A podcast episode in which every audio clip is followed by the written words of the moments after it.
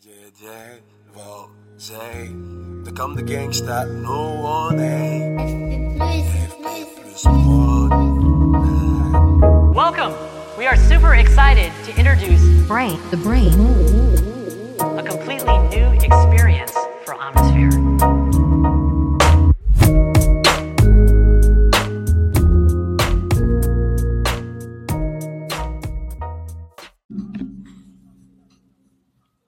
Salut tout le monde. Bon retour dans les podcasts de l'antifragilité. Alors là, il y a les hyper doctors dans le son, dans le fond. Ah, donc euh, Idris Aberkan, euh, Nick MC, Snow, les trois artistes que j'écoute beaucoup en ce moment. Et euh, bon bah Nick MC fait euh, évidemment, vous le savez, euh, le générique et la fin de ce podcast. Ils viennent de sortir leur nouvel, alb- leur nouvel album, donc euh, ils se sont appelés les Hyper Doctors. Et euh, le nouvel album, c'est Octogone. Ah, c'est génial. hein. il y a huit morceaux, évidemment, Octogone. Et euh, chacun est absolument magnifique. Donc, euh, il se peut que dans le fond, là, vous entendiez un petit peu leur, leur voix. Mais bon, euh, sans vouloir me la péter, euh, la voix qui vous intéresse, c'est plutôt la mienne, à mon avis. Qu'est-ce que j'ai à vous dire aujourd'hui dans, euh, dans le podcast? Ce podcast, il fait suite donc à, mes influences. J'ai fait un podcast sur les influences et sur ce carrefour qui est important là en ce moment de la création de mon école, qui est à la fois un aboutissement mais aussi un début. Et, euh, j'avais envie de vous parler de voilà des quelques maîtres qui m'avaient influencé. Et euh, en tournant, en enregistrant le podcast, je me suis dit après coup que vraiment j'en avais oublié un milliard, mais c'est pas grave. C'était un un podcast fait comme ça sur l'instant et euh, de manière instinctive, euh, qui renvoyait aussi au, à la relation avec la mort, à la relation avec euh, nos mentors. Je crois beaucoup au mentorat. Euh, vraiment, je, comme euh, Léonard de Vinci a pu être le mentor de François Ier, je crois beaucoup à ce- cette transmission, cette passation entre un- quelqu'un qui est juste plus aguerri, hein, qui, ne possède pas la vérité, mais simplement qui a qui a plus vadrouillé et cheminé le monde envers un plus jeune, un moins, un moins expérimenté, euh, plutôt qu'une transmission euh, globale, euh, générale, à, à une masse, euh, pas du tout individualisée. Et donc ça, ça, ça va habiter fortement ma future école, qui est en train de se mettre en place, qui se met très très bien en place. Euh, si vous êtes intér- intéressé, euh, vous allez sur ormes.com et vous allez trouver le lien pour euh, pour candidater. Euh, une petite aparté avant de parler aujourd'hui, on va parler des exercices physiques aujourd'hui. On va parler de motivation et on va parler de progression. C'est deux termes qui sont au cœur vraiment de la pratique sportive de nos jours. Mais un petit mot avant, euh, ça va être un- un- une phrase en anglais. Et je vais citer un, autre de mes mentors que j'ai jamais rencontré mais qui m'a beaucoup influencé quand même par ses écrits, par ses vidéos, etc. et qui est décédé malheureusement il y a quelques années.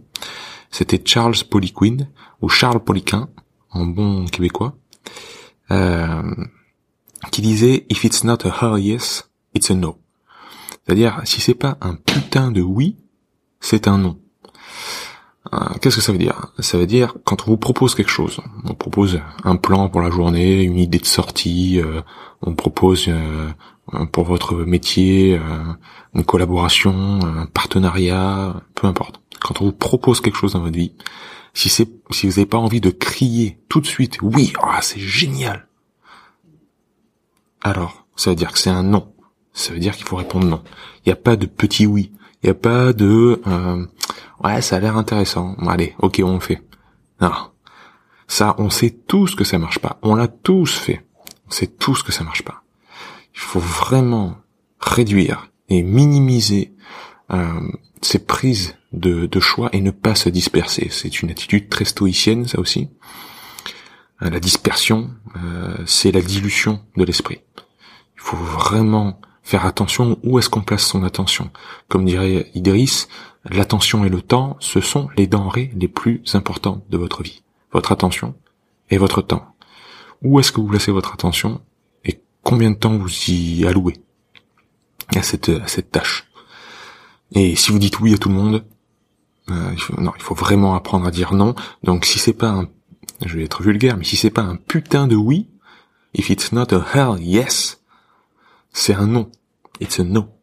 Voilà. Donc gravez-vous-le. Euh, je vous dis ça maintenant parce que euh, beaucoup de projets s'entrechoquent là en ce moment, s'entrecroisent pour moi.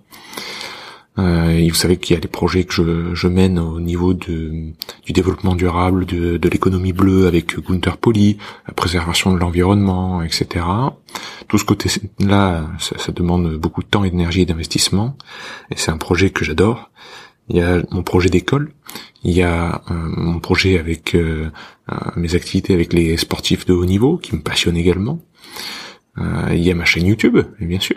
Verisme TV, il y a ces podcasts, euh, il y a ce que je fais localement ici dans ma région d'Avignon, il y a l'achat de du centre de, de, l'école, donc le centre naturopathie Hermès qui va ouvrir dans le Lot que j'achète avec mon frère.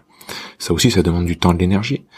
Et ce faisant, euh, parce que je, maintenant j'ai une, une certaine notoriété sur Internet, beaucoup de gens me contactent pour de nouveaux projets, euh, de nouvelles idées, euh, voilà, qui, me paraît sur le papier vraiment intéressante hein, et pertinente. Et puis c'est des gens souvent que je connais un peu ou beaucoup. Euh, et ben là, il faut que j'apprenne à dire non. Euh, sinon, euh, mon temps n'est pas extensible comme le vôtre. Et là, il faut trancher. Et là, en votre âme et conscience, demandez-vous, est-ce que j'ai envie de répondre oui à 100%, dire, ah, c'est génial cette idée, ce nouveau plan, il est top, ah, j'y vais, je fonce. Ou est-ce que je dis, ouais, ça a l'air cool, ouais, ouais, c'est sympa. Si c'est juste ça, ça veut dire non. Si c'est un tout petit oui, c'est un non. Voilà. Euh... Allez, on, termine sur cette sur sur l'histoire des mots avant de passer aux exercices physiques. Non et oui, là, comme j'ai dit, si c'est un tout petit oui, c'est un non. Euh, on voit bien que euh, le sens qu'ont les mots, finalement, la sémantique, c'est le sens qu'on leur donne. Euh, et il faut pas dire oui si on veut dire non.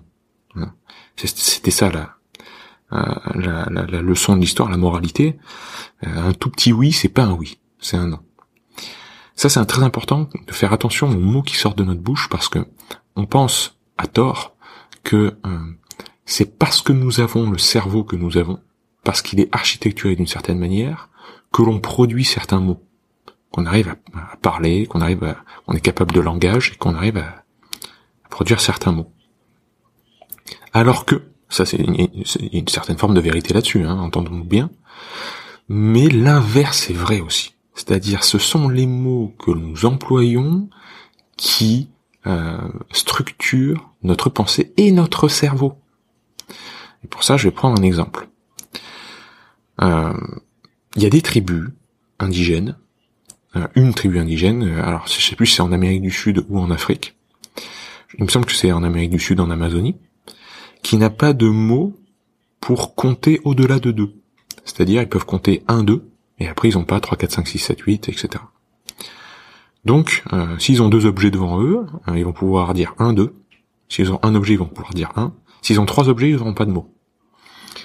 Eh bien ça, le fait qu'il n'ait pas de mots dans leur vocabulaire, pour dire 3, 4, 5, 6, etc., va faire que quand devant eux, ils vont avoir deux groupes d'objets, un groupe d'objets où il y en a il y a quatre objets, un groupe où il y en a cinq, ils ne vont pas pouvoir faire la différence. Vous aurez beau leur demander lequel a le plus d'objets, lequel a le moins d'objets, lequel groupe a, quatre, enfin lequel groupe non, a moins d'objets, lequel groupe a, plus d'objets. Ils sauront pas dire. Ils ne sauront pas dire, leur esprit ne saura pas le dire, parce qu'ils n'ont pas les mots pour le dire. Ça c'est très fort, c'est-à-dire que leur cerveau, leur vision même, leur vue, est conditionnée par le mot qu'ils peuvent utiliser. Et de la même manière, les Inuits, ils ont tout un tas de, très nombreuses, euh, très nombreux mots pour définir la couleur blanc, le blanc. Euh, et il y a le blanc cassé, le blanc nacré, le blanc. Il y en a plein. Nous, on en a quelques-uns, mais euh, voilà. Eux, ils en ont une vingtaine. Mais c'est normal, ils sont entourés de neige, donc c'est sûr que voilà. Culturellement, sans doute, il y a un intérêt. Eh bien, si nous, on nous proposait toute une gamme de blancs devant nous, euh, peut-être qu'on arrivera à en sortir deux. Hein, on dirait, ah, celui-là, il est différent de celui-là. On nous propose 20 blancs. Sinon, les autres, ils nous paraisseraient complètement identiques. C'est le même blanc. Là, c'est blanc, là, c'est blanc, là, c'est blanc, c'est le même blanc, ok. Mais les Inuits, ils nous diraient, non, celui-là, est différent, celui-là, est différent, celui-là, il est un peu plus comme ça, celui-là, est un peu plus sombre, celui-là, il est un peu plus clair. Euh, ça, c'est le blanc, euh, voilà, je sais pas moi, le blanc blizzard, enfin bref. leur cerveau arriverait à différencier les blancs parce qu'ils ont les mots pour le différencier. Donc, les mots que vous utilisez, les raccourcis euh, par flemmardise ou par, euh, je sais pas, peu importe la raison. À partir du moment où vous prenez des raccourcis, où vous commencez à utiliser des raccourcis, à, dire euh, oh, machin, un tel, truc, muche, des, trucs qui, des, mots qui passent partout. Hein, où vous faites pas l'effort en fait de mettre le vrai mot dessus. Vous faites pas l'effort de faire une belle phrase. Ça structure votre cerveau et ça le nivelle par le bas. C'est pour ça que dans ce monde de l'information où on est pléthore de lectures, de mots partout inutiles, euh, à la télévision, il y, a, y a trois, y a trois discours en même temps. Il y a le présentateur qui parle, il y a le la banderole qui défile en dessous, euh, il y a peut-être euh, des écrits euh, derrière lui avec d'autres écrans qui montrent d'autres choses, qui montrent d'autres gens en train de parler. Le monde qu'on a créé est un brouhaha euh, constant. Dans ce monde-là, c'est très difficile justement de fermer, euh, de réduire le bruit. Et je, le bruit pour moi il a une connotation vulgaire, c'est-à-dire qu'il est, pas intéressant, c'est un bruit de fond qui ne nous intéresse pas, inutile. Essayez au maximum de réduire à l'information utile. Non seulement entrante, c'est-à-dire par vos oreilles, mais aussi sortante, c'est-à-dire ne vous prononcez pas si ce n'est pas nécessaire. Ça aussi, c'est très stoïcien. Hein. Ce qu'on ne peut pas euh, vérifier, il faut le taire. Je sais plus qui c'est qui a dit ça, si c'est pas Montaigne ou, euh, un autre, mais voilà, très important. Votre sémantique, celle qui entre, celle que vous entendez. Donc là, vous pouvez couper les sources, les choisir, et celle que vous, euh, celle qui sort de votre bouche. Donc là, choisissez toujours bien, bien vos mots. Donc, Thème du jour après ces deux grandes digressions, mais bon, si vous me connaissez, vous savez que j'adore les digressions. Thème du jour, exercice physique. Alors, de nos jours, euh, on a euh, on a modulé, on a modifié, on a transformé le mouvement, l'art du mouvement, cette capacité intrinsèque que l'on a euh, nécessaire à notre santé, nécessaire à la structure de notre cerveau, parce que si vous avez un si gros cerveau, c'est pour le mouvement, chers amis. c'est pas pour la pensée, c'est pas pour l'aspect cognitif, c'est c'est parce que vous êtes capable de mouvement, capable d'une méticulosité absolument incroyable et d'une dextérité avec vos doigts, vous servir d'un outil, etc. Et c'est pour ça que par rapport à d'autres animaux, nous avons un cerveau aussi complexe et aussi, euh, voilà, oui, complexe. Euh, donc le mouvement, ça devrait être notre nature et on l'a dénaturé. On l'a transformé en sport, en exercice physique, en séance, euh, séance dans un club de sport. Si vous n'allez pas là-dedans, ben vous n'êtes pas sportif, vous, êtes censé ne pas bouger de votre chaise. Donc, on va casser les choses à ce niveau-là. Et ce que j'entends souvent, quand les gens se mettent à faire une activité physique, c'est ah si je suis pas en groupe, je suis pas motivé. Faut que je trouve la motivation. Euh, le terme de motivation revient souvent et c'est souvent problématique. il y en a un autre, pour ceux qui pratiquent déjà, ça va être ah mais je progresse pas. J'ai euh, voilà, la sensation de progrès, la volonté de progresser dans une dans un sport comme je sais pas moi, le tennis, le foot, euh, le badminton, peu importe, la course à pied, battre un chrono, améliorer son temps, la musculation, prendre prendre du muscle, perdre du poids, tout ça on cherche, on cherche à progresser. Donc d'un côté, on cherche à être motivé tous les jours pour pratiquer. D'un autre côté, on cherche à progresser. Je pense que ça, c'est universel dans, dans les mouvements, dans, dans le sport, dans peu importe la terminologie que vous mettez derrière. Et eh bien ça, motivation et progression, on va le relier aujourd'hui à deux neurotransmetteurs et deux, enfin, neurotransmetteurs et hormones essentiels que sont la dopamine et la testostérone. La dopamine, on, euh, on fait un raccourci souvent dans son explication et on la relie à, à la motivation déjà, c'est il y a une part de, vrai, mais surtout on, relie à la récompense, c'est-à-dire que quand on, accomplit une tâche, on réussit quelque chose, on finit quelque chose, on, mange quelque chose, euh, là on dit ah j'ai un rush de dopamine, c'est pour ça c'est la récompense, je me sens bien, etc. Alors c'est vrai que quand vous terminez une tâche, vous avez une sécrétion de dopamine, mais en fait la dopamine, elle est surtout sécrétée durant le processus à la recherche de la récompense. La dopamine, c'est le neurotransmetteur de vouloir plus, de chercher encore, de recommencer la tâche. Voilà. C'est la redondance et la répétition. C'est euh, c'est tout simplement la recherche du plaisir, la recherche de la récompense et non pas la récompense elle-même. Ça met vraiment le focus sur le processus. Ce qui veut dire que pour votre exercice physique, pour votre sport, etc., si ça vous donne des angoisses, le fait de devoir y retourner, c'est-à-dire vous venez de faire votre sport là, et euh, vous avez fait votre séance, et quand vous vous dites que demain ou après-demain, il faut remettre le couvert et recommencer, et que ça vous donne des angoisses, ça, vous n'avez pas envie d'y aller, dire oh la punaise, pas envie de recommencer, hein. c'était dur, ça fait mal, euh, puis c'était c'était chiant quoi, on a fait toujours la même chose, euh, des squats, des machins, des trucs, c'est pas mon truc, j'ai pas envie. Eh ben, il faut changer il faut changer de pratique. C'est que c'est pas fait pour vous cette pratique-là. La base, ça va être de trouver quelque chose qui vous euh, qui vous fait sentir, euh, même si c'est douloureux, même si c'est c'est vraiment un effort. Jouer au tennis, jouer au foot, etc. Il y a des moments où on a les poumons qui brûlent, on a les muscles qui tirent, euh, voilà.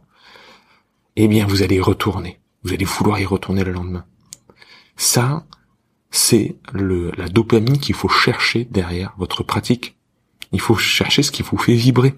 Hein et pas, forcément, encore une fois, euh, avec le curseur, avec le prisme uniquement du plaisir. Hein, ça peut être un moment euh, où on se met dans le rouge. C'est pas ça je suis en train de dire. Hein. Ça, c'est essentiel. Parce que votre cerveau, il va être structuré pour ça, comme ça. Si, à l'inverse, vous vous obligez de manière castratrice vraiment euh, coercitive. Vous vous dites, euh, je vais m'obliger en me focalisant sur le résultat, c'est-à-dire euh, au lieu de me focaliser sur le processus et cette, cette, cette, dopamine, je me focalise sur le résultat, perdre du poids, prendre du muscle, etc. Parce que c'est ça que je veux atteindre. Je veux être beau dans le miroir, je veux m'aimer dans le miroir, je veux, c'est le côté esthétique. Ou sinon, euh, pour, euh, je sais pas moi, euh, pour l'aspect social, je veux dire voilà, je veux faire le beau. Et je veux dire, j'ai couru un marathon, j'y suis arrivé. Mais je déteste courir. Et qu'à chaque fois, tous les matins, quand il fallait partir courir, je vais angoisser et je vais me dire, punaise, qu'est-ce que c'est nul, j'aime pas la course. Ah, c'est chiant.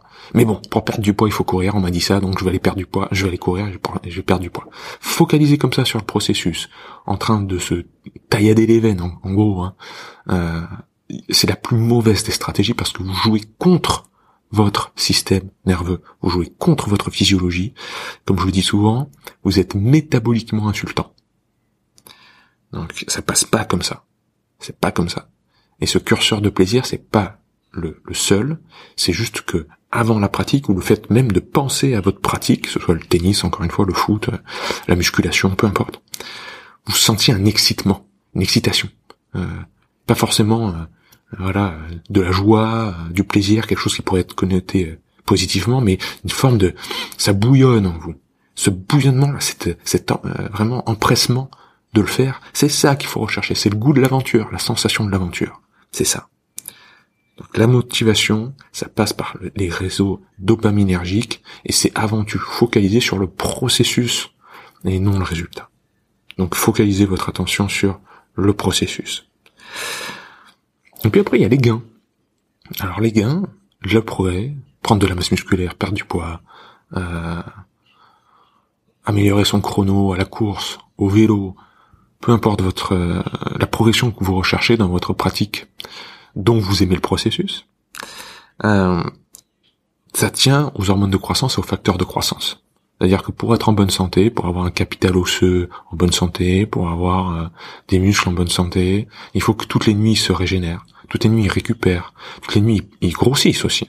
Hein. Euh, par exemple, les pratiquants de musculation, eux, ils veulent pas stagner, ils veulent gagner du muscle. Mais tout le monde veut en fait gagner du muscle parce que naturellement au fil de la vie, on va avoir un phénomène de sarcopénie, c'est-à-dire de, de fonte musculaire, et que si on n'entretient pas en, en regard de cette perte une phase de gain, c'est-à-dire que petit à petit, je perds à partir de mes 35, 40 ans un petit peu de masse musculaire, bah si d'un autre côté j'en regagne pas, un tout petit peu à chaque fois, tous les jours, toutes les semaines, tous les mois, ben, la balance elle va être négative à la fin de ma vie et je vais vraiment avoir des problèmes de santé parce que les muscles c'est vraiment l'organe de la santé.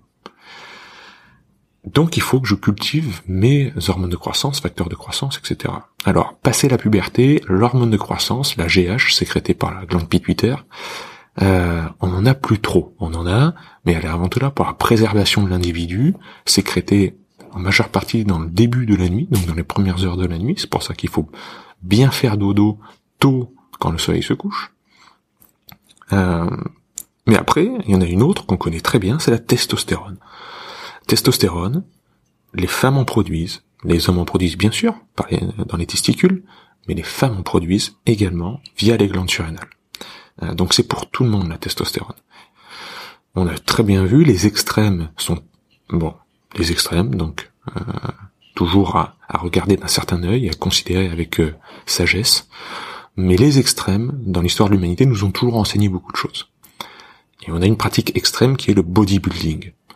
Et le bodybuilding, euh, c'est-à-dire en français c'est le culturisme, euh, c'est enfin il y, a du bodybuilding qui est naturel, où les, pratiquants de bodybuilding n'utilisent pas de produits dopants. Il y a du produit, du bodybuilding qui n'est pas naturel, où là, ils sont autorisés à utiliser, voilà, des, par exemple, des produits à base de testostérone. Et là, on voit bien le corps que ça leur donne. C'est-à-dire, on dirait des animaux, euh, des bœufs, euh, sans, pas de manière péjorative, hein, mais je veux dire, au niveau du volume qu'ils occupent, on voit bien que c'est pas normal. C'est-à-dire, euh, il se passe quelque chose que la nature n'avait pas prévu là ils sont injectés de la testostérone. Donc on sait à quel point c'est anabolisant. C'est-à-dire ça crée du nouveau tissu s'il y a un stimulus derrière. C'est-à-dire que, évidemment, ces gens-là, ils passent leur journée à salle de muscu et à soulever, soulever de la fonte. Et en regard à ce, ce stimulus, ils donnent au corps encore plus d'informations anabolisantes et, d'ordre, finalement. Ils demandent de grossir. Donc, nous, on va pas chercher à se piquer à la testo, on va chercher le gain naturel, la production, finalement la, croissance à tous les niveaux, en stimulant normalement notre testostérone. Eh bien, la testostérone, au niveau des émotions et des ressentis, c'est l'hormone qui vous fait ressentir du plaisir durant l'effort. C'est l'hormone qui vous fait aimer l'effort. Durant l'effort, durant la pratique, durant la musculation, durant le vélo, durant le foot, durant le tennis, euh, quand vous êtes bien, quand vous êtes dans une forme de euh, joie, hein, vraiment à, pratiquer la chose. Et encore une fois, cette joie, ça veut pas dire que euh, n'y a pas de douleur, ça veut pas dire qu'il n'y a pas de frustration, ça veut pas dire, mais c'est que vous aimez ce que vous faites. Euh, moi je, je, joue au tennis, c'est vrai que euh, parfois c'est super chiant, quoi. Je suis dans un match, je, mon service il passe pas, je fais des fautes sans arrêt, c'est dur, etc. Machin. Mais si on me demandait, euh, mais t'as l'air énervé là, t'as l'air de, de, pas être content de toi, mais t'aimes vraiment le tennis? Je dis, ah ouais non, mais j'adore le tennis. Là, je m'éclate en fait. Euh, j'ai envie de continuer à jouer, hein, je veux gagner, etc. Euh, même si j'ai l'air énervé euh, contre moi-même. Mais j'aime ça. Le fait de kiffer en fait, kiffer le sport qu'on est en train de faire, ça c'est médié par la testo. C'est la testostérone. Donc, tout ça, hein, le podcast du jour là, euh, pour vous parler de la dopamine, de la testostérone, c'est pour vous faire refléter, pour vous faire réfléchir à la pratique que vous avez choisie euh, au niveau du sport, au niveau de l'exercice physique, ce que vous faites trois, quatre fois par semaine, voire tous les jours. Est-ce qu'il s'est orienté vers le résultat? Si c'est uniquement orienté vers le résultat et que cette pratique elle vous rend misérable, non seulement avant de pratiquer. Donc quand rien que le fait d'y penser, de vous dire vous allez faire une séance, ça vous fout l'esprit. Et durant, vous dites ah punaise c'est dur, c'est chiant, c'est long, euh, je prends pas plaisir. Si ça, c'est votre quotidien et ce que vous avez choisi, comme je le vois tant de monde le faire autour de moi, qui se force à faire du sport parce que c'est bon pour la santé, pour une raison externe qui n'est pas la leur, euh, pour perdre du poids, pour ceci, pour cela, au lieu de rentrer par la porte de qu'est-ce que j'aime faire, c'est quoi qui me fait vibrer, euh, eh bien ça va être au détriment en fait de vos gains également et de votre aussi motivation sur le long terme.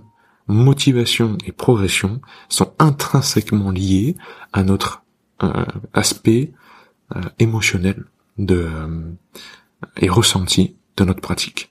Et ça, ça vaut pour tout. Jouer du piano aussi, bien sûr, pour l'apprentissage d'une langue étrangère, pour les cours de physiologie que que je suis en train de vous faire sur pour l'école, lire des bouquins de physio, c'est génial pour moi. Euh, je peux lire ça toute la journée, ça me passionne, j'ai l'impression de voyager, je trouve ça merveilleux. Mais à certaines personnes, ça les gonfle. C'est horrible. Pourtant, ils vont se forcer parce qu'ils se disent ah il faut que je connaisse ça par cœur, etc. Parce que euh, c'est important. Mais non, non, non. Comme les mathématiques, euh, si c'est mal enseigné déjà, mais si c'est bien enseigné, mais et que ça vous passionne pas plus que ça, ne vous forcez pas à apprendre les maths parce qu'il faut apprendre les maths.